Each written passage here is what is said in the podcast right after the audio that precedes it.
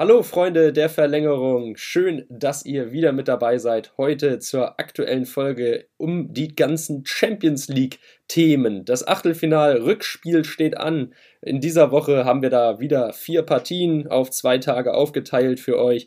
Am Dienstag Juve gegen Porto und Dortmund gegen Sevilla. Am Mittwoch spielt dann Liverpool gegen Leipzig und Paris gegen den FC Barcelona. Und bei allen Teams und eigentlich in allen Spielen hat sich sehr viel getan in den letzten Wochen, worüber wir mit euch sprechen möchten. Allerdings, bevor wir mit den deutschen Mannschaften weitermachen, ein Spiel, das ist wie in der letzten Champions League Folge auch, in der vorletzten, das möchten wir eigentlich mehr oder weniger ganz schnell rumkriegen, weil da unser Interesse jedenfalls nicht ganz so groß ist. Und ich spreche davon Juve gegen Porto. Juve im Moment in der Liga weit hinterher, letztens jetzt gegen Lazio Rom gewonnen mit 3 zu 1.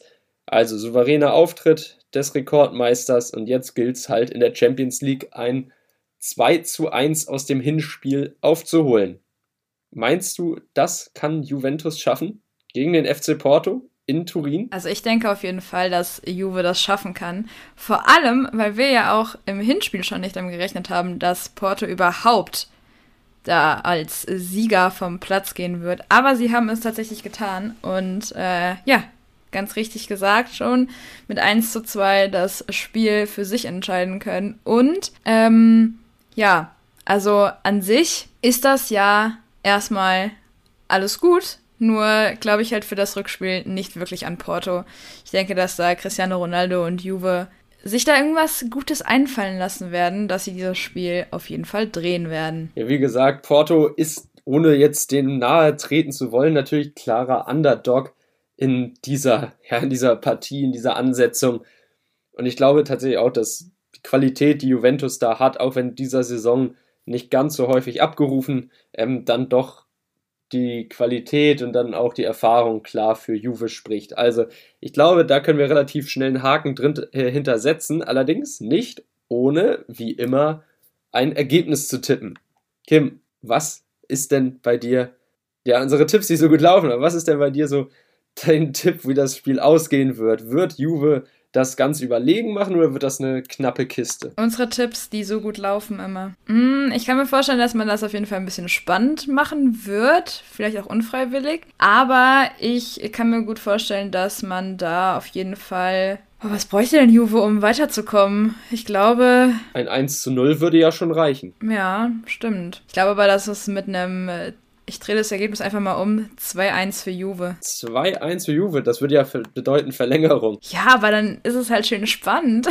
weißt du, wenn ich dem Spiel schon, schon so im Vorfeld nichts Positives abgewinnen kann, dann würde ich mich aber wenigstens auf einen Krimi freuen. Und wenn das halt zu einem zur Verlängerung kommt, dann. Ich meine, dann haben wir ja halt auch wieder unseren Podcast-Namen, ne? Also wir sind ja auch die Verlängerung dann haben wir dann ja auch in der Champions League eine Verlängerung. Na gut, na gut, dann tippen wir, also wir tippen ja sowieso immer, wie das Spiel nach 90 Minuten ausgeht. Dann sag, dann ja, okay, dann akzeptiere ich deinen dein Tipp einfach mal und sage, du, du gewinnst, äh, du sagst, Juve gewinnt 2 zu 1. Dann sag, gebe ich einfach mal einen anderen Tipp ab, denn ich sag, Juve macht das in der regulären Spielzeit mit einem 3 zu 1. Und wäre damit ganz knapp weiter, aber man wäre halt im Viertelfinale in der nächsten Runde der Champions League.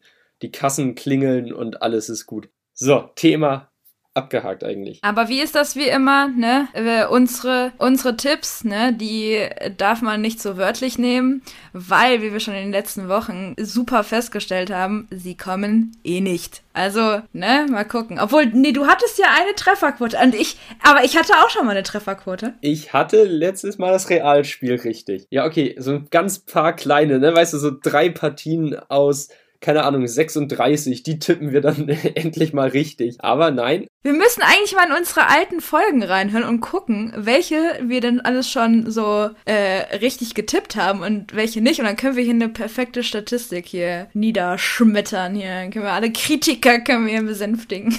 und selbst. also entweder wir finden heraus, dass wir weit über unseren Erwartungen liegen oder noch darunter. Ich glaube, unsere Erwartungen, die treffen wir überhaupt nicht. Oder wir liegen so voll im Mittelfeld. Also wir treffen so einfach so So irgendwas, weder das eine noch das andere. Und das wäre ja eigentlich gar nicht mehr so schlecht. Ja, genau. Also laut Mathematik angeblich gleicht sich das ja irgendwann alles aus. Ne? Ich weiß nicht, ob dann in 30 Jahren alles ausgeglichen ist, aber bisher, glaube ich, ist das noch nicht der Fall. Bleibt dabei, wenn wir 2051 unsere Statistik auswerten. wenn wir dann mal bei, keine Ahnung, 400 Followern angelangt sind. Nein, Scherz. Wir haben schon, wir kommen so langsam in eine gute Abonnentenzahl rein. Die war zwar immer Bombe, aber es steigt und steigt und wir sind sehr glücklich darüber. Thema Juve abgehakt.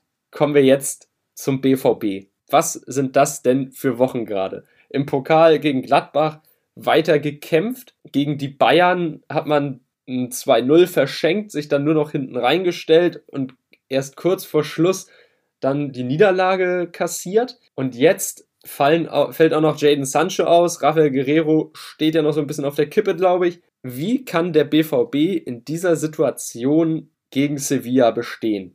Kannst du mir da eine Antwort drauf geben oder glaubst du, der BVB, der wird sich trotzdem durchsetzen? So wie man die ersten zehn Minuten gegen die Bayern gespielt hat, sah das ja relativ gut aus. Ja, aber so wie Emre Can auch schon selbst ganz richtig gesagt hat nach dem Spiel, die ersten zehn Minuten, die bringen dir im Endeffekt dann gar nichts.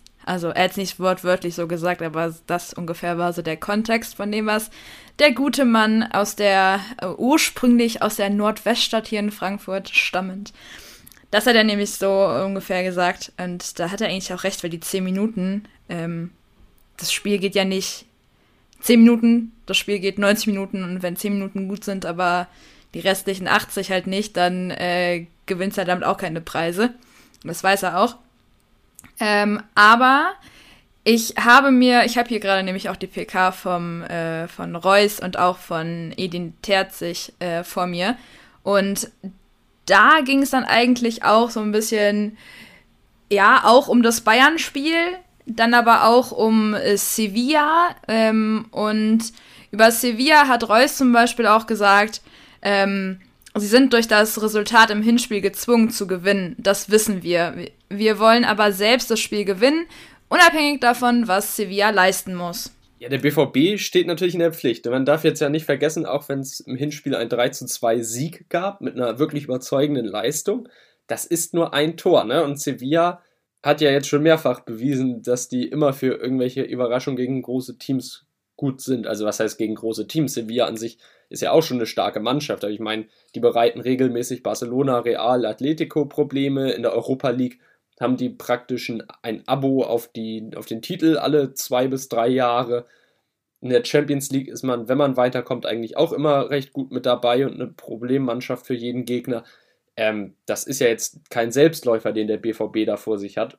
Ich finde es halt kritisch, wenn man sagt, gegen gegen einen Gegner wie Sevilla muss eine Überleistung her, ne? wenn man vergleicht, was da denn dann kommen könnte im Achtel, im Viertelfinale, wenn der BVB weiterkommt. Aber darum geht es jetzt nicht, sondern es geht jetzt erstmal um, um dieses Spiel.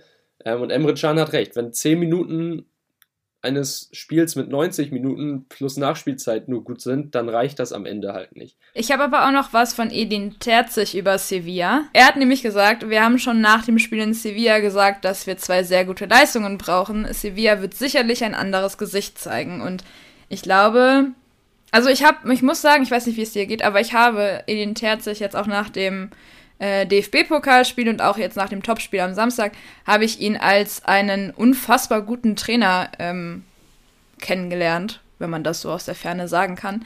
Aber ich empfinde ihn wirklich als guten Trainer und ich glaube halt, dass er das auch relativ gut einschätzen kann ähm, und mit seiner Einsch Einschätzung dahingehend dann halt auch richtig liegt, würde ich jetzt einfach mal sagen, weil ich glaube schon, dass Sevilla weiß, wer ihm da äh, gegenübersteht und genauso weiß ja auch der BVB, dass Sevilla bestimmt nicht zu unterschätzen ist.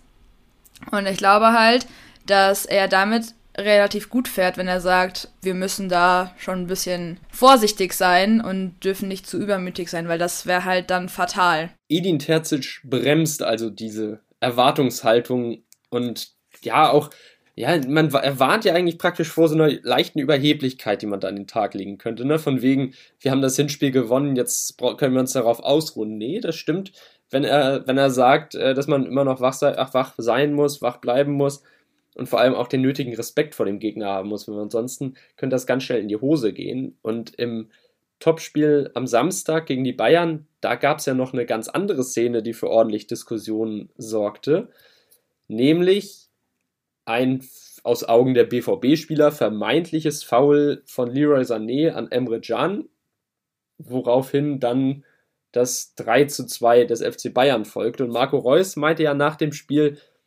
wäre das Foul andersrum gelaufen, also hätte ein BVB-Spieler ähm, gefoult, dann hätte Marco Fritz sicherlich gepfiffen.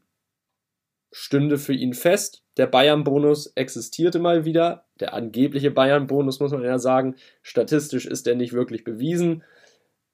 Und wenn, es, wenn etwas bewiesen ist, dann, dass große Teams vielleicht mal ähm, bevorzugt werden, aber der BVB ist ja auch jetzt nicht der schlechteste. Also von daher, Marco Reus hat sich klar geäußert und da kam diese Woche natürlich auch Kritik vom DFB zu Seiten oder eine Antwort von, vom DFB. Nicht nur vom DFB, von wem denn noch? Es hat sich ja jeder dazu geäußert. Also ich habe jetzt kein konkretes Beispiel, aber es hat ja die ganze Fußballer- und Sportmedienwelt, Fans, jeder, der irgendwie äh, dazu in der Lage ist, Twitter zu nutzen, hat ja dann, äh, war ja dann der Meinung, ein Statement dazu abzugeben. Dabei sind ja die ganz, die wildesten Sachen sind dabei rumgekommen. Aber ich habe tatsächlich, jetzt wo ich dran, jetzt wo ich drüber nachdenke, ich hatte gestern äh, im Doppelpass, beim Doppelpass mal in den YouTube-Chat reingeguckt und da habe ich tatsächlich auch so ein paar, wenn ich es gerade mal finden sollte, so ein paar äh, Kommentare dahingehend habe ich sogar auch gefunden.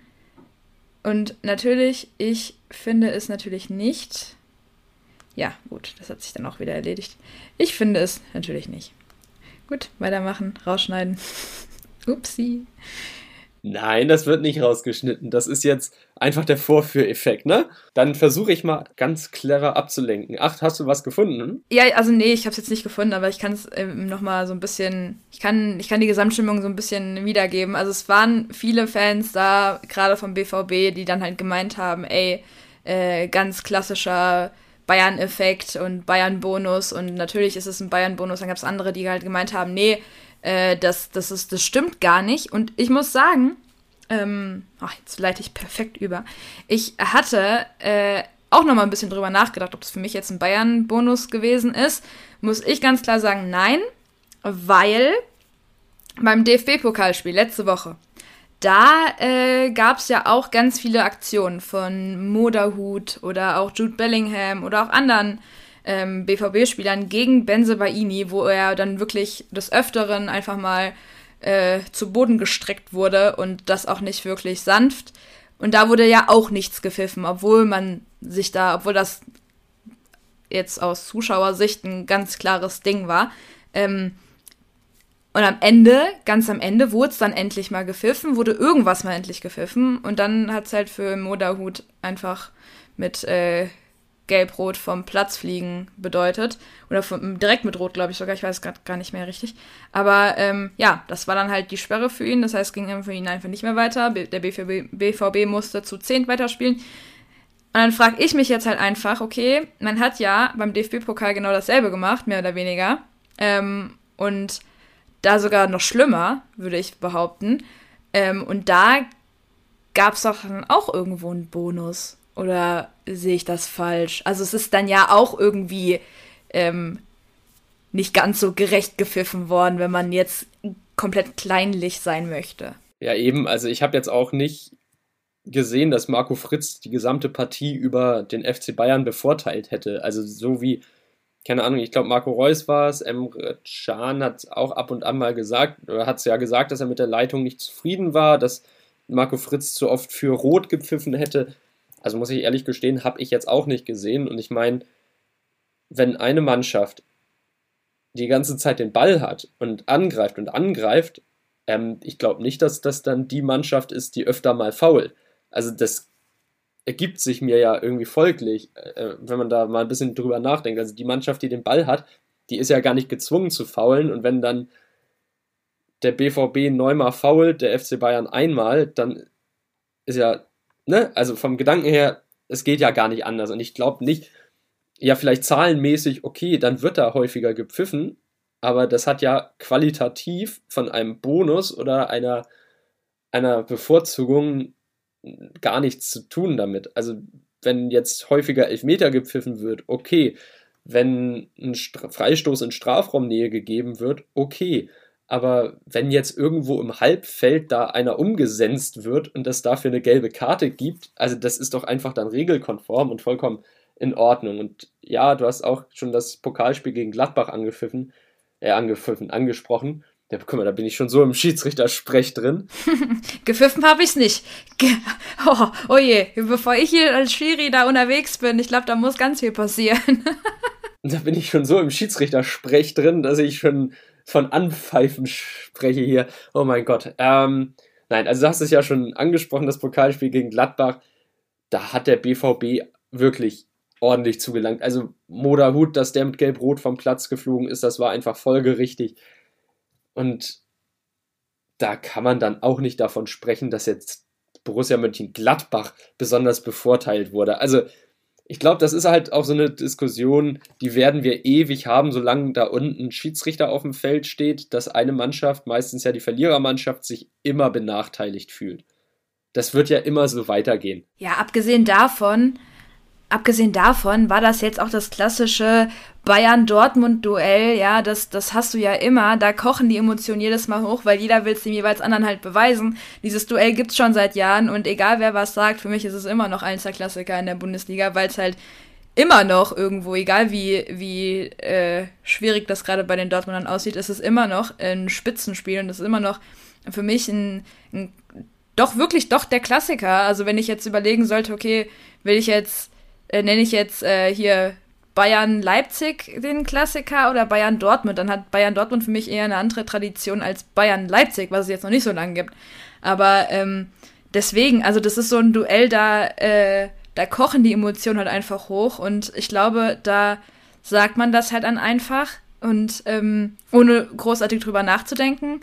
Vielleicht ist auch irgendwie das das Problem. Vielleicht erhofft man sich irgendwo ein bisschen zu viel, aber dann, wenn, wenn am Ende nicht das Resultat dabei rumkommt, wie, wie man sich das erwünscht hat, dann ist das halt schwierig. Aber was mir auch aufgefallen ist, das habe ich mich mit einem mit äh, Kumpel von mir besprochen.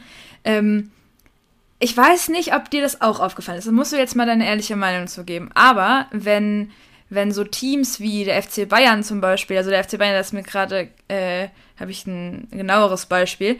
Ähm, ein Josua Kimmich zum Beispiel, er stellt sich nach dem Spiel dann dahin und sagt, äh, wir haben als Team das und das und den und den und den Fehler gemacht und ja, wir standen halt nicht gut und das und das. Aber beim BVB habe ich manchmal den Eindruck, dass es dann halt heißt, dass man dann halt oftmals keine Ahnung hat, woran das lag. Also Beispiel Emre Can, der ähm, hat dann die Frage gestellt bekommen, ja, woran, was war denn da jetzt so los? Wieso konnte man die so zehn Minuten nicht auf die volle Zeit bringen. Und dann meinte er, ja, ich habe keine Ahnung, was, äh, woran das gelegen hat und was da so los war. Aber so dieses, also ich habe manchmal den Eindruck, beim BVB ist halt, klar, die sind ein Team, aber dieses Teamgefühl ist halt noch nicht so wie jetzt bei so einem FC Bayern München, wo man halt wirklich dann füreinander quasi kämpft. Weißt du, was ich meine? Ja, ich weiß, was du meinst. Auch da, wenn dann Emre Can sagt, er wüsste nicht, woran es gelegen hat. Ja, aber du stehst doch da unten mit deinen Teamkameraden auf dem Platz. Oder worauf achtest du dann? Achtest du vielleicht darauf, dass du irgendwo die Wege nicht zugemacht hast oder nicht mitgemacht hast oder so? Ich weiß es nicht. Also das scheint ja so zu sein, als wenn beim BVB die meisten Spieler halt eher dann auf sich achten, als darauf, was man als Team jetzt nicht gut verteidigt hat oder zu wenig verteidigt hat oder wo man dann halt mal die Meter nicht mitgegangen ist oder so. Also ja, das kann ich absolut nachvollziehen, was du da für ein Gefühl hast. Und wenn Josua Kimmich sich danach hinstellt und sagt, wir haben einfach schlecht verteidigt oder wir haben hinten zu viele Lücken gelassen, da wird halt immer von einem Wir gesprochen, immer gemeinsam, dass man irgendwie zusammen was erreicht oder eben nicht erreicht. Und beim BVB, ja, ist eine schwierige Sache. Manchmal wird nur Mats Hummels rausgeholt, manchmal nur Marco Reus, manchmal die komplette Defensive. Viel fokussiert sich in dieser Saison auf die Torhüter, um Roman Bürki und Marvin Hitz. Also irgendwie hat man nicht das Gefühl, dass es heißt, die komplette BVB-Mannschaft hat entweder die Sache verhauen oder alle haben es gut angestellt. Ja, Marco Reus hat auch über Erling Haaland zum Beispiel hier gesagt, also hier steht's, Erling strahlt große Torgefahr aus und bindet einige Gegenspieler. Da haben die anderen Spieler mehr Chancen, sich zu entfalten. Also ja, aber ich finde es halt schwierig in der Situation, wenn es halt nur einen Spieler gibt, der dann halt irgendwie ähm, dafür sorgt, dass andere zu dem Maximum kommen und so. Also entweder die ganze Mannschaft sollte irgendwie dafür sorgen, dass jeder besser wird oder also dass sie gemeinsam ähm, diese Stärke haben und es sollte nicht ein Spieler dafür sorgen, dass man diese Stärke hat. Weißt du, wie ich meine? Ja, aber glaubst du denn gegen Sevilla könnte das jetzt anders laufen? Also dass man irgendwie mal so richtig als Team geschlossen auftritt? Ach so, als Team. Ähm, ich dachte gerade, du meinst, dass Erling Haaland halt derjenige ist, der dann so ein bisschen den Schnitt hebt. Ähm, ja gut, das kann man natürlich auch fragen, ne? Also das ist ja auch drin. Er ist ja Teil dieser Mannschaft und auf ihn ist ja mittlerweile das komplette Angriffsspiel zugeschnitten. Ja, aber dann habe ich da zwei verschiedene Antworten drauf. Also ich habe zu deiner ersten Frage habe ich halt, ähm, denke ich, man wird bis zum gewissen Grad als Team dastehen. Und das aber auch nicht, weil die Spieler so ein Teamgefüge sind, sondern halt, weil Edin Terz sich von draußen gut reinpusht. Aber ähm, ob Erling Haaland dann halt quasi so the lonely Superstar ist, so, the only, oder the only Superstar statt the lonely, ähm, das denke ich dann wohl eher. Also ich kann mir vorstellen, dass Erling Haaland dann wieder derjenige sein wird, der, äh, der den Unterschied machen wird. Weil man hat es ja auch am Samstag schon gesehen. Also kaum war ähm, Erling Haaland raus, war es dann halt alles so ein bisschen einfacher für, für Bayern und für Robert Lewandowski, äh, sein Spiel zu finden. Und es war dann halt ein, also dann sind die Bayern halt eher klargekommen. Ein Niklas Süle hatte, war auch nicht so, so angestrengt und hatte nicht so viel zu tun. Hm, hatte ich zumindest den Eindruck. Und dann war, war es halt einfacher. Aber ähm, wenn dann Erling Haaland dann halt über die volle Zeit spielt, dann ist es halt äh, schwierig und dann hat dann der BVB auch größere Chancen. Und ich kann mir vorstellen, dass man das genauso oder zumindest so ähnlich auch gegen Sevilla macht, weil es läuft ja, also es funktioniert ja. Nur muss man das dann einfach probieren, dann halt über die volle Zeit, auch ohne Fouls etc., ähm, über die Bühne zu bringen. Und da spreche ich ganz bewusst einen Moderhut an, weil der mir einfach in den letzten Spielen aufgefallen ist, als einer derjenigen, die halt wirklich. Mh, mm, ich will es nicht mal irgendwie auf den, auf den Mann draufgehen nennen, aber ähm, der halt sein, sein Körper mit allem, was er hat, Ellbogen, Kniekehle, weiß ich nicht, allem irgendwie da reinstellt und halt äh, auch äh, jeden, jeden, jedes Foul gefühlt mitnimmt und sich dann groß beschwert. Also, ja, das ist so das, was ich dazu zu sagen habe. Ich, ja, also ich glaube halt, wenn wir ähm, in der Champions League jetzt so ein Spiel vom BVB sehen werden, wie sie gegen den FC Bayern gespielt haben, dann äh, wird es Spaß machen, aber dann halt auch bitte nicht nur 10 Minuten so spielen, sondern am besten Wunschszenario dann äh, 90 Minuten lang. Und mit welchem Ergebnis wird das Ganze deiner Meinung nach enden? Ähm, naja, also wenn man so spielt, dann würde ich sogar sagen, das kann, hm, hm, hm, ja, mit einem 3-1 könnte man dann rausgehen für den BVB. Ja. Stark stark. Also man wäre direkt weiter und dann am Ende mit 6 zu 3 Toren wäre das dann doch eine relativ souveräne Leistung. Und auch ein 3-1 klingt eigentlich nach einem relativ souveränen Auftritt. Finde ich, finde ich richtig stark. Ich bin so ein bisschen besorgt, muss ich ehrlich zugeben, um den BVB, weil das halt in dieser Saison wirklich Leistungen sind zwischen man fertigt die Gegner mit Tempofußball ab und man hat vielleicht 10 Minuten ganz ordentlich was was man zeigt und danach ist Schluss. Und ich habe halt Angst, dass das gegen Sevilla auch wieder so wird. Und du wolltest was sagen. Was willst du mir sagen? Genau. ähm, aber, also wegen dem, wegen dem, äh, wegen der Art des Fußballspielens gerade, das ist halt aber auch das, was ich gerade überall feststellen muss. Also, diese ganze Corona-Geschichte, die macht, die, die, die, die strengt so, die strengt wohl auch, ich kann's, ich muss wohl sagen, weil ich ja nicht in der Position eines Fußballers sitze, aber sie scheint wohl so ähm, zu sein, dass, dass es sich auch auswirkt auf die Leistung. Also, wenn man jetzt einen FC Bayern sich anguckt, ähm, blöd, dass ich jetzt die ganze Zeit das Beispiel nehme, aber da ist es ja jetzt am extremsten, dass man da immer mal wieder Punkte liegen lässt.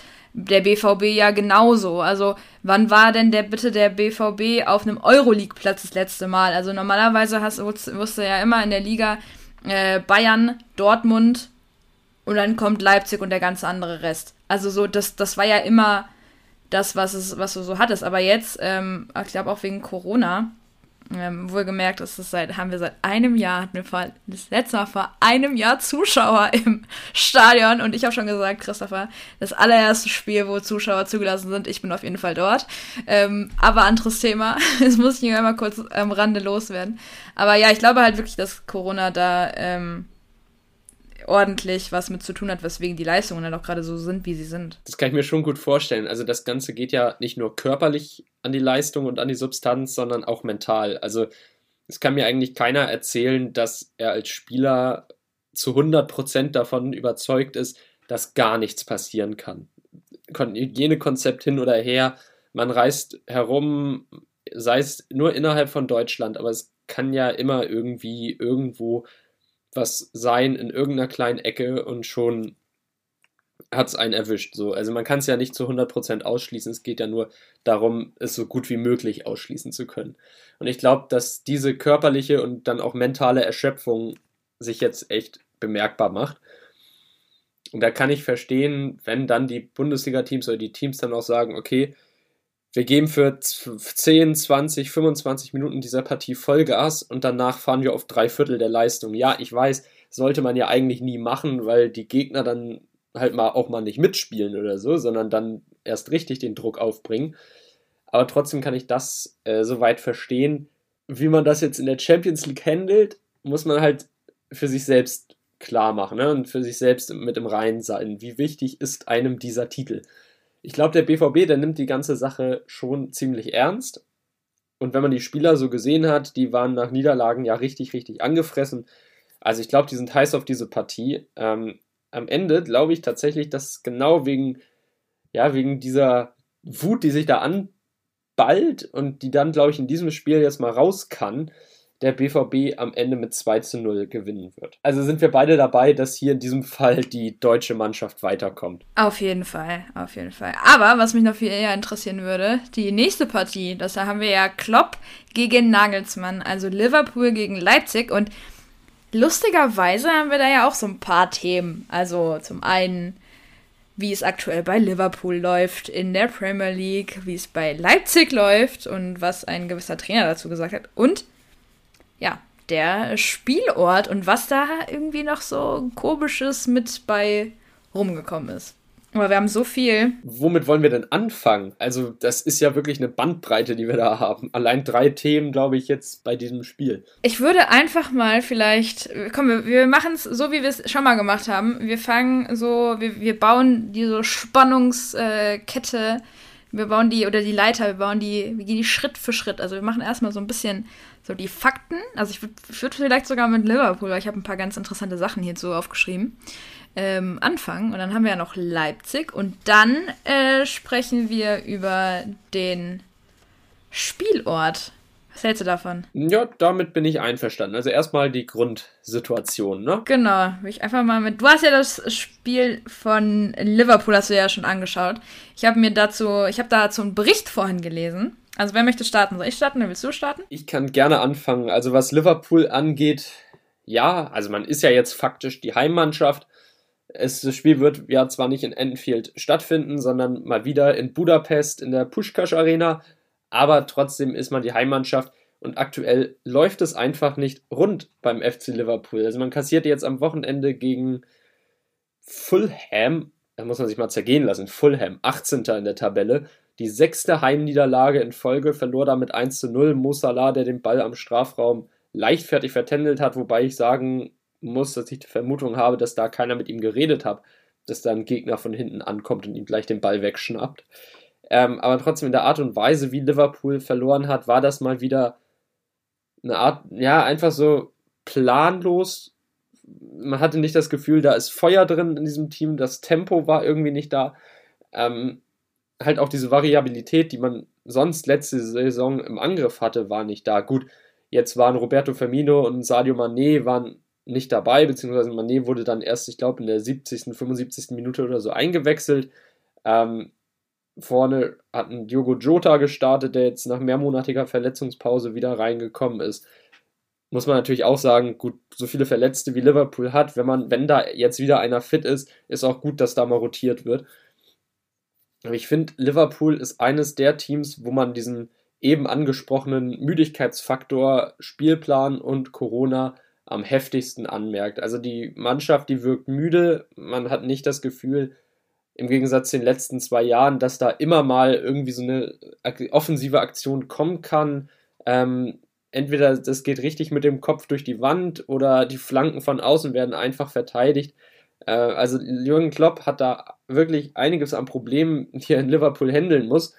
Aber übertrieben finde ich alle Aufschreie, die danach rufen, Jürgen Klopp raus und so, das finde ich völlig, völlig daneben. Also das muss noch lange nicht passieren. Ich meine, eine schlechte Saison, wie hat der Mann diesen Verein wieder nach oben gebracht? Da braucht man gar nicht drüber zu diskutieren. Klopp bleibt in Liverpool das ist auch richtig so.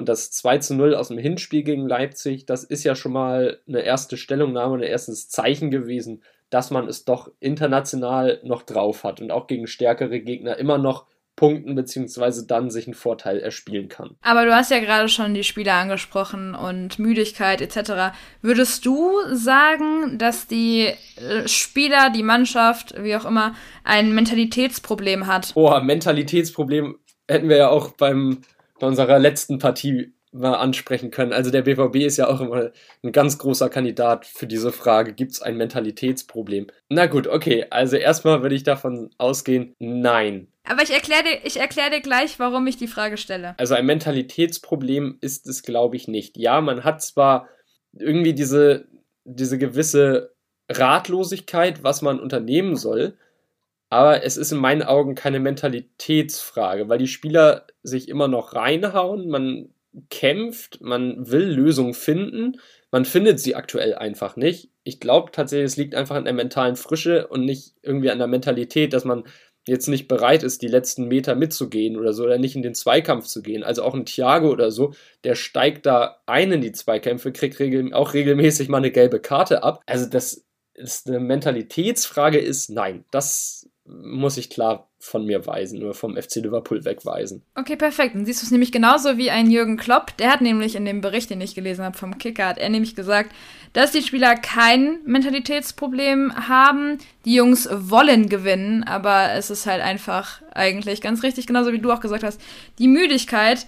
Und er wurde auch gefragt, äh, wie das denn jetzt mit der Champions League Quali aussieht. Denn auf dem Tab achten Tabellenplatz, ne, wie wir ja alle wissen, bist du nicht mehr qualifiziert für die Champions League. Und das weiß auch Jürgen Klopp. Und darüber möchte er aber aktuell nicht äh, nachdenken, ähm, weil ja, er hat genug andere Baustellen. Er hat aber gesagt, dass es wohl eine Pause aufgrund der, also ich weiß nicht, ob er das gesagt hat, aber es stand auf jeden Fall in dem Bericht drin, dass es wohl aufgrund der Rota Rotation von Jürgen Klopp ähm, zu einer Pause für Alex Alexander Arnold, Thiago und Manet kommen wird.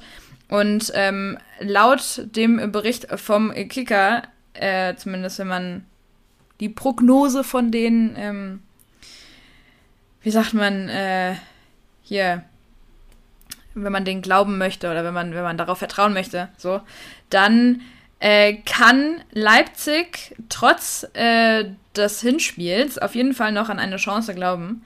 Und äh, das bringt mich direkt weiter zu Leipzig, denn Leipzig äh, steht auf dem zweiten Tabellenplatz und der Trippeltrainer, der Champions League äh, äh, Hansi Flick hat über den direkten Konkurrenten in der Liga sogar gesagt, es macht Spaß, ihnen zuzuschauen. Und ich glaube, das können wir alle unterschreiben. Dazu kommt aber auch noch, leider ist es ein bisschen negativer jetzt, äh, Angelino wird wohl nicht gegen Liverpool dabei sein. Ähm, dafür aber äh, kommt einer so ein bisschen in Fahrt, äh, wo ich vor ein paar Wochen oder Monaten schon mal gesagt habe, dass ich den eigentlich ganz interessant finde. Der Sörlo, der zeigt nämlich endlich das, was ähm, der Julian Nagelsmann von ihm sehen wollte. Und da ist Julian Nagelsmann wohl super happy drüber. Und ich muss sagen, ich bin auch froh, dass ich da vor ein paar Monaten mal gesagt habe, hier, der Junge, der wird's noch machen. Also, siehst du mal, wir äh, erkennen neue Talente wohl auch ganz gut an. Äh, Talente haben es ja in Leipzig eigentlich in der Situation nicht besser treffen können. Also was RB an ja für Nachwuchsspieler für eine Bühne bietet, ist ja einfach unglaublich. Julian Nagelsmann ist ja auch ganz gerne mal jemand, der dann ja, den Talenten auch eine, eine Chance gibt. Also sehe ich auch optimistisch der Zukunft äh, da hm, bei Leipzig äh, gegenübersteht. Ähm, ja, du hast gesagt, Alexander Sörloth kommt immer besser in Fahrt, freut mich persönlich. Also der ist ja für 20 Millionen Euro nach Leipzig gekommen, hat lange, lange, lange nichts gebracht, beziehungsweise er hat was gebracht, aber halt nicht das Tor getroffen oder mal eine Vorlage gegeben. Und jetzt endlich ist wohl der Knoten bei ihm geplatzt nach zwei ziemlich wichtigen Toren in den vergangenen Spielen. Und dass bei Leipzig Ange Angelino ausfällt, ja, Angelino, ja, hm. Angelino ausfällt, das tut weh, ja, aber ich glaube, das können die Bullen kompensieren. Marcel Halstenberg kann da auch auf der linken Seite spielen, ist mehr der Linksverteidiger als Angelino, der wirklich als linker Flügel spielt, der rauf und runter läuft. Hm, aber ich glaube, dass das gegen eine Liverpool-Mannschaft, wo ein Salah Mané ja immer noch gute Spieler sind, trotz im Moment der Krise, ähm, sind die beiden ja einfach Top-Stürmer. Ne? Ähm, und ich glaube, dass das eine gewisse Sicherheit gibt, einfach der, der Defensive, auch mit der ganzen Erfahrung, die Marcel Halstenberg da mit sich bringt. Mm. Und guck mal, wenn Jürgen Klopp eigentlich genau das gleiche sagt wie ich, dann habe ich ja eigentlich, wow, habe ich ja eigentlich alles alles richtig gemacht äh, im, im, Moment, wenn er genau die gleichen Gründe sieht, warum es im Moment hakt bei Liverpool. Und ich möchte ja nur mal anmerken, Mo Salah ist ja immer noch Spitzenreiter in der Torjägerliste bei, in der Premier League, ne? mit 17 Treffern, dahinter Harry Kane mit 16 Treffern. Und dann kommt erst Bruno Fernandes vom, vom Manchester United mit 15 Treffern. Also es ist jetzt nicht so, als würden, als würde Liverpool gar keine Tore mehr schießen. Es hat jetzt eine Zeit lang gedauert und zu Hause trifft man irgendwie im Moment den Kasten nicht. Aber ich glaube auch, dass das wieder so eine Phase ist, durch die einfach mal jede Mannschaft dann durch muss. Und du kannst ja Jürgen Klopp jetzt auch nicht vorwerfen, dass er in fünf Jahren, ja, seit 2016 ist er ja da, dass er da nicht irgendwann mal äh, so einen kleinen Durchhänger hat. Das ist ja ganz normal, das hat jeder Trainer irgendwo mal. Äh, bei Bayern wird dann ja regelmäßig gerne der Trainer ausgetauscht, wie wir wissen, seit Nico Kovac und Carlo Ancelotti. Ancelotti ähm, also bei Liverpool ist das halt nicht der Stil, da hält man dann mal fest am Trainer, finde ich auch gut in der aktuellen Situation. Und Leipzig darf sich auf gar keinen Fall darauf ausruhen, dass Liverpool im Moment vielleicht so ein bisschen schwächelt. Man muss halt eher auf sich schauen. Äh, was macht man im Moment so stark? Das muss man umsetzen. Und im Moment klappt es ja einfach bei den Roten Bullen. Man steht auf Platz 2 der Bundesliga mit nur zwei Punkten Rückstand auf den FC Bayern München. Äh, das Spiel, das kommt ja, glaube ich, noch, oder? Die spielen noch gegeneinander, oder? Genau. Da kann man dann mal vielleicht für eine Überraschung sorgen, vielleicht ja auch schon eine Wende im Titelkampf herbeiführen. Aber auf jeden Fall ist man ja aktuell da. Also man hat ja eine beeindruckende Siegesserie jetzt hingelegt gegen Freiburg ganz souverän äh, dargelegt, warum mit einem zu rechnen ist im Meisterschaftskampf. Und darauf muss sich Leipzig jetzt verlassen, die eigenen Stärken hervorheben. Und das ist einfach dieses temporeiche Umschalten. Das ist jetzt auch mal durch unter Julian Nagelsmann taktisch variabler spielen, was seit letztem Jahr ja wirklich super klappt, wenn man auch mal den Ball hat oder gegen Gegner spielt, der einem den Ball überlassen. Da war Leipzig in der Vergangenheit ja oftmals überfordert. Was stellen wir jetzt mit dem Ball an, obwohl es darum ja beim Fußball eigentlich geht? den Ball ins Tor schießen und irgendwie muss man ja mit diesem Spielgerät umgehen können. Ähm, und ich glaube, dass Leipzig, in, ja, man ist in der Lage, da gegen Liverpool Schaden anzurichten. Also, wir wissen ja alle, die Abwehr bei Liverpool ist im Moment nicht wirklich sattelfest. Virgil van Dijk ist nicht drin, Joe Gomez ist nicht drin. Ähm, in der Premier League, da lief jetzt die, die Verteidigung, da spielte ein gewisser Ry Williams, da spielte ein Nico Williams. Ähm, Ben Davis, den man im Winter geholt hat aus der zweiten Liga, der ist bisher noch gar kein Faktor. Und Ocean Kabak, ich glaube, der wird jetzt geschont für das Leipzig-Spiel oder wurde jetzt geschont für das Leipzig-Spiel. Ich glaube, der wird wieder auflaufen.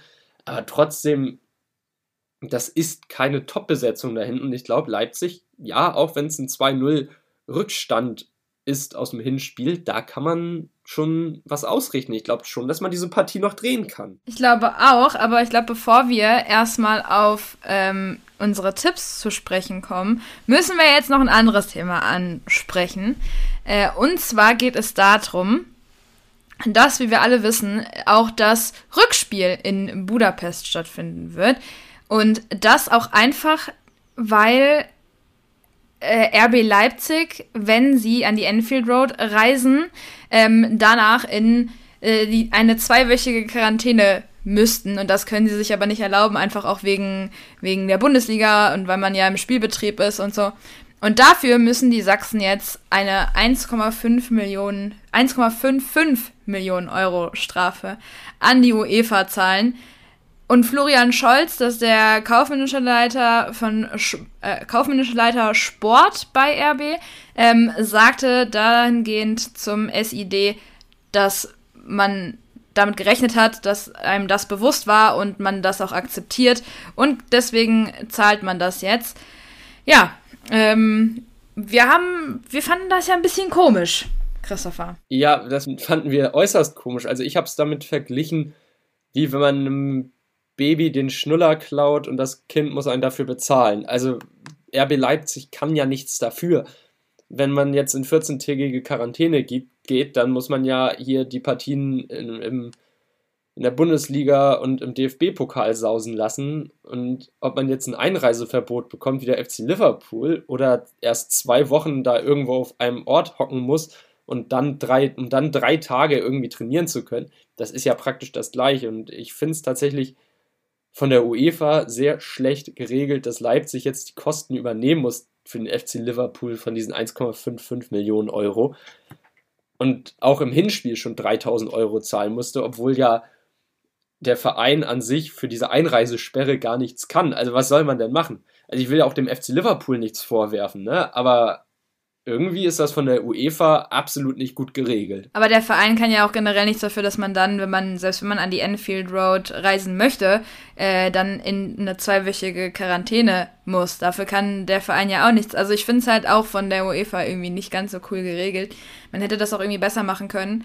Und ich finde, dass das eigentlich, ähm, ja, es ist also da könnte man jetzt aber von einem Bonus reden, ja. Jetzt könnte man hier, hier nochmal äh, den Kollegen Marco Reus hier dazu äh, zu Rate ziehen und fragen, na, ist das nicht auch irgendwie so ein, äh, wir sind hier so ein Top-Club-Bonus? Weißt du, ganz blöd jetzt gesagt, das ist halt irgendwie dann, dann kann ich verstehen, wenn man sagt, man, man wird hier unfair behandelt und das ist ungerecht und so. Und ich finde es aber, Jetzt abgesehen davon, dass ich das nicht in Ordnung finde oder nicht so ganz so cool finde, finde ich das aber ganz ähm, relativ erwachsen, wie Leipzig ähm, damit umgeht. Also ich finde, man hätte sich auch wie ein trotziges kleines Kind da entscheiden können und sagen können, nö, ich will aber nicht und es ist total gemein, wie hier mit uns umgesprungen wird, etc. Aber man nimmt es jetzt einfach hin und sagt, ja, ja gut, es, wir wussten es und es ist jetzt halt, ist jetzt halt so, was willst du machen? Ähm, dahingehend finde ich das eigentlich ganz gut. Also ich finde ich find gut, wie man aus Leipziger Sicht äh, das nach außen kommuniziert, dass man jetzt nicht gegen die UEFA ähm, prescht und sagt, hier, das ist total gemein und wir werden so unfair behandelt und die, äh, die Liverpool-Mannschaft, äh, das, sind, das, das sind eh eure Favoriten und so ein Kram, da hätte man ja alles machen können. Aber man geht da eigentlich ganz erwachsen mit um und ich finde das eigentlich, ähm, ja, finde ich gut dann geht. Ja, okay, Big Club Bonus, ne, Big City Club Bonus. Ja, okay. Kann man dann natürlich, natürlich vorbringen. Ähm, und ja, es ist ja immer noch Champions League. Also kleine Vereine wird man hier nicht finden, aber trotzdem, wie gesagt, ich finde, die UEFA hätte hier schlauer agieren können. Ähm, worauf wollte ich gerade hinaus? Ich habe ehrlich gesagt genau in diesem Moment etwas sagen wollen, aber es ist mir wieder entfallen. Das ist nicht gut. Na gut, dann kann ich aber, dann kann ich vielleicht die kurz die Regeln nochmal erläutern, weil die habe ich jetzt ja auch gerade gefunden.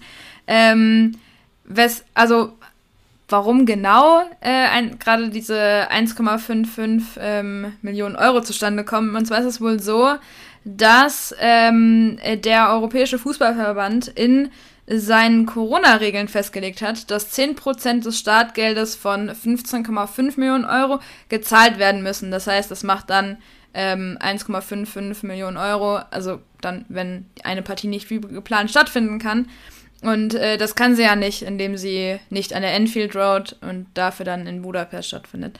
Das ist so ein bisschen der ganze Grund dahinter. Na gut, jetzt müssen wir uns damit abfinden. Die Partie findet wieder in Budapest statt. Was wir davon halten, das haben wir ja in der vorletzten Folge schon klar und deutlich zum Ausdruck gebracht.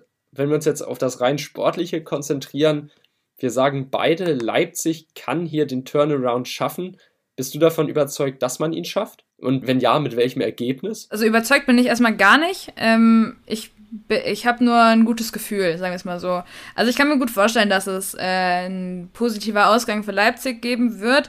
Einfach weil, wenn ich mir das Spiel jetzt vom, vom letzten Wochenende anschaue, klar, war gegen Freiburg, aber es waren schon, also das war schon ordentlich, das war sauber und das hat mir echt gut gefallen, was ich da so gesehen habe.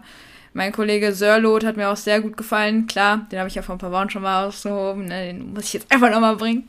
Ähm, aber ich äh, finde, dass ähm, wenn Liverpool, ich finde halt Liverpool ist auch so eine Mannschaft, die in der Champions League dann irgendwie so ein ganz anderes Gesicht zeigt, habe ich manchmal den Eindruck.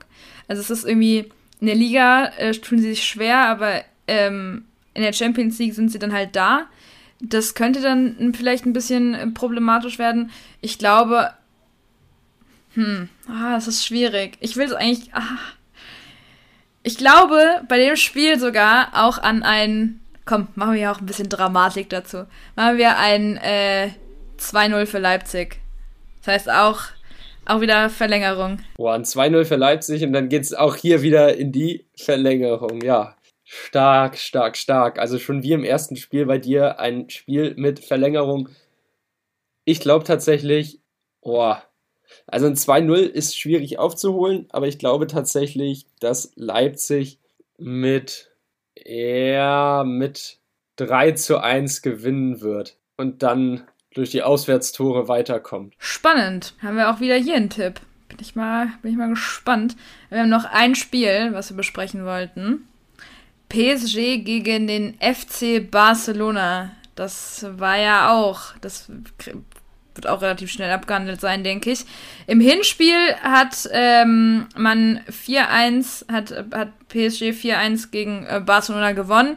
Neymar war auch da nicht dabei und wird es auch dieses Mal wieder nicht sein. Er hat aber, ich bin mir nicht ganz sicher, auf welcher Plattform er das kommuniziert hat, aber er hat auf jeden Fall auch gemeint, ähm, er möchte so schnell wie möglich wieder spielen und ihm ist langweilig und er will wieder ein bisschen zocken. Er will endlich wieder ein bisschen zocken. Ja, aber das Hinspiel, das war ja eine reine Kilian Mbappé-Show, ne? Also mit seinem Hattrick, wie der da die Barca-Mannschaft auseinandergenommen hat, teilweise hinten. Ähm, das war ja unglaublich. Also einfach das Tempo, die Ballannahme, Mitnahme und die Schusstechnik, das war ja herrlich mit anzusehen.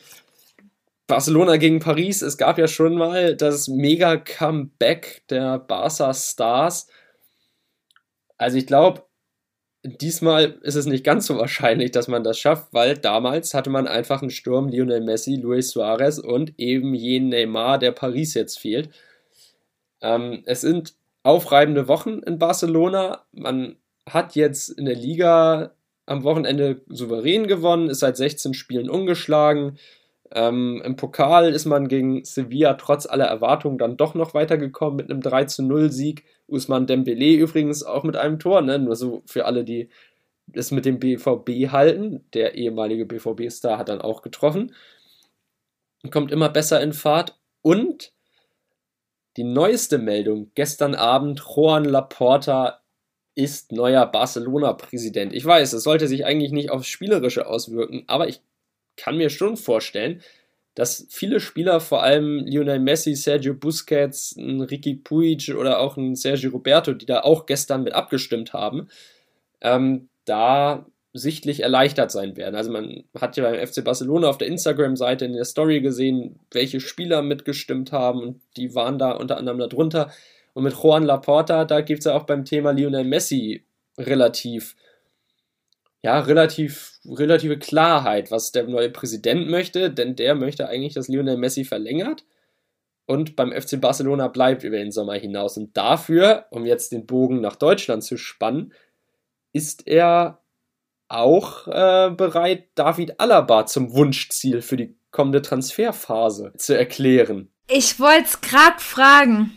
Ich wollte es gerade fragen. Oh mein Gott, ich wollte gerade fragen, ob ähm, der neue Präsident dann auch ein Freund von äh, äh, dem Berater Zahavi ist. Weil das äh, war ja, wurde ja die ganze Zeit so gesagt, dass, dass er, dass einer der äh, Präsidentschaftskandidaten quasi ein guter Kumpel von ihm wäre. Ja, Juan Laporta sowieso, also der war ja schon mal Barca-Präsident, unter ihm kam Pep Guardiola dann zum Verein, gewann dann die Champions League zweimal, ähm, mega Erfolg natürlich die Saison 2008, 2009 mit sechs Titeln, was der FC Bayern München jetzt auch geschafft hat. Und das war ja alles unter der Regentschaft von Juan Laporta. Und mit, mit ihm hat man jetzt halt in Barcelona die Hoffnung, ähnlich wie beim HSV, zwar nicht in der Größenordnung, aber als Dietmar Beiersdorfer dann wieder für seine zweite Amtszeit angetreten ist, dass es jetzt endlich wieder aufwärts geht.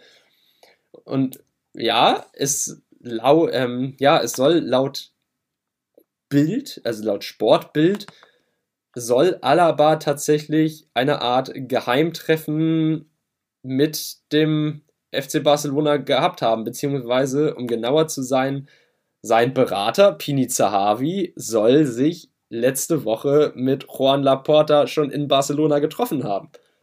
Also es ist spannend, was sich in dieser Personalie bewegt und vielleicht ja dann auch, was im Sommer dazu führen könnte, dass Lionel Messi beim FC Barcelona bleibt.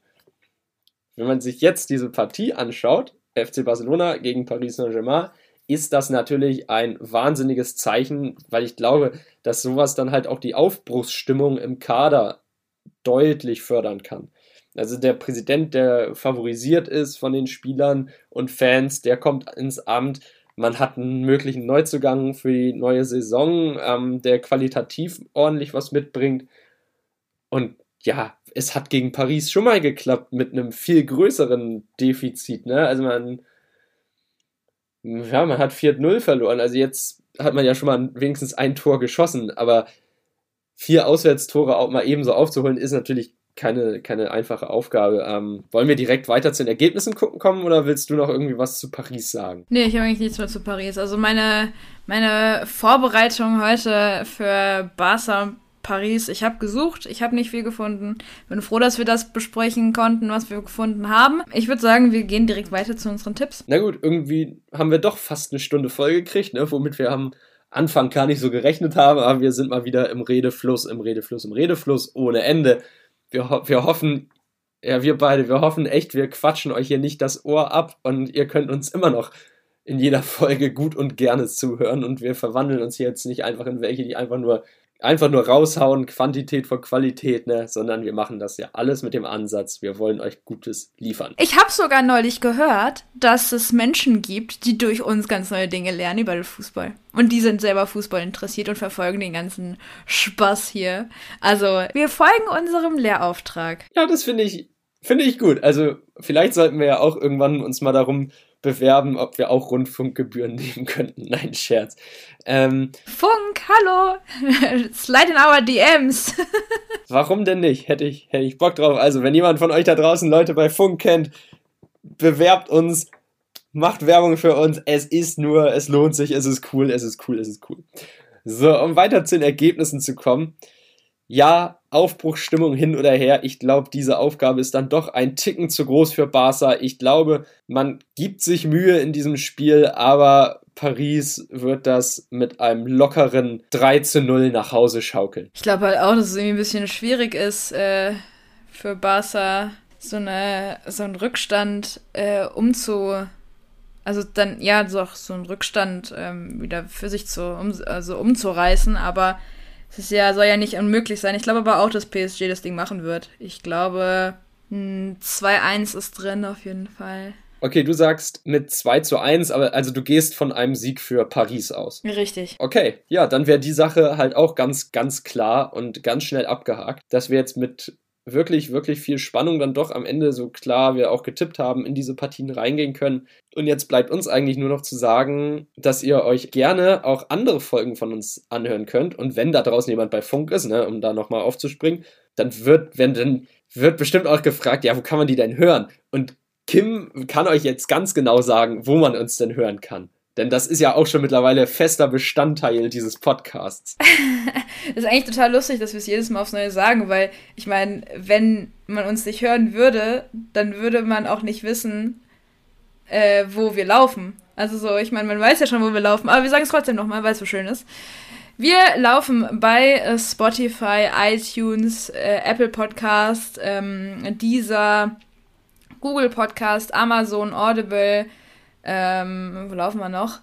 Überall, wo es Podcasts gibt, im Endeffekt. Podigy, das darf ich natürlich nicht vergessen. Also über, wirklich überall, wo es Podcasts gibt, da laufen wir. Aber äh, wir haben auch einen Sammellink. Und Christopher, möchtest du vielleicht mal erzählen, wo man diesen Sammellink finden kann? Ja, also den kann man ganz, ganz einfach finden. Das ist gar kein Geheimnis, das da am Ende drunter steht. Also entweder ihr geht auf Instagram und sucht da äh, die Podcast-Seite unter Verlängerung unterstrich Fußball unterstrich Podcast. Oder ihr geht auf Instagram und sucht jeweils entweder Kim unter Kim Marisa unterstrich 12 oder mich unter Christopher unterstrich KLS und schon habt ihr unsere Profile und da ist der Sammellink genauso drin wie auf der Podcast-Seite. Also, es stehen euch alle Türen offen. Ihr könnt uns natürlich gerne folgen, wenn ihr Spaß dran habt und wenn ihr sehen wollt, wer diese beiden Chaoten eigentlich sind, die euch hier wöchentlich aufs Ohr labern, ja. Ähm, und ich muss sagen, wir posten sogar hin und wieder mal auch ganz witzige Dinge. Ähm, natürlich hin und wieder mal, ne? wir wollen es auch nicht übertreiben. Aber ja, ähm, von meiner Seite aus war es das. Ich freue mich auf einen geilen Champions League-Spieltag. Ich hoffe, ihr bleibt alle gesund. Ähm, an die Hessen unter uns, ähm, Freunde, die Fitnessstudios haben auf, also macht euch euren Termin und let's go. Ähm, back to business. Und äh, an alle anderen, ich hoffe, ihr haltet euch trotzdem noch an die ganzen Corona-Regeln und ihr macht keine Partys mit 500 Leuten. Bleibt daheim, ähm, kümmert euch um, um unseren Podcast zum Beispiel. Hört unseren Podcast, das ist immer eine gute Idee. Und dann hören wir uns eigentlich auch schon wieder in der nächsten Folge. Bis dahin, bleibt gesund. Ja, dem Ganzen kann ich mich natürlich nur anschließen. Gut, die Fitnessstudios, muss ich ehrlich zugeben, wie es hier in Hamburg und Schleswig-Holstein im Moment aussieht, habe ich keine Ahnung. Aber auch beim Sport kann man sich perfekt so eine Folge von uns reinziehen. Wir sind mittlerweile bei 386 Abonnenten. Die Zahl, die kriegen wir sicherlich nach oben und auch noch vor Monatsende kriegen wir bestimmt die 400 hin, ist unser Ziel komm, das packen wir, macht ein bisschen Werbung für uns, dann ist da, dann läuft das, dann wird das richtig, richtig, richtig gut. Da freuen wir uns natürlich auch, auch sehr, sehr drüber. Und dann kann es nur heißen, Anpfiff zur Champions League und wir sehen uns wieder, beziehungsweise wir hören uns wieder in der nächsten Folge der Verlängerung. Bis dahin, bleibt gesund, macht's gut und macht euch ein paar schöne Fußballtage. Tschüss. Tschüss.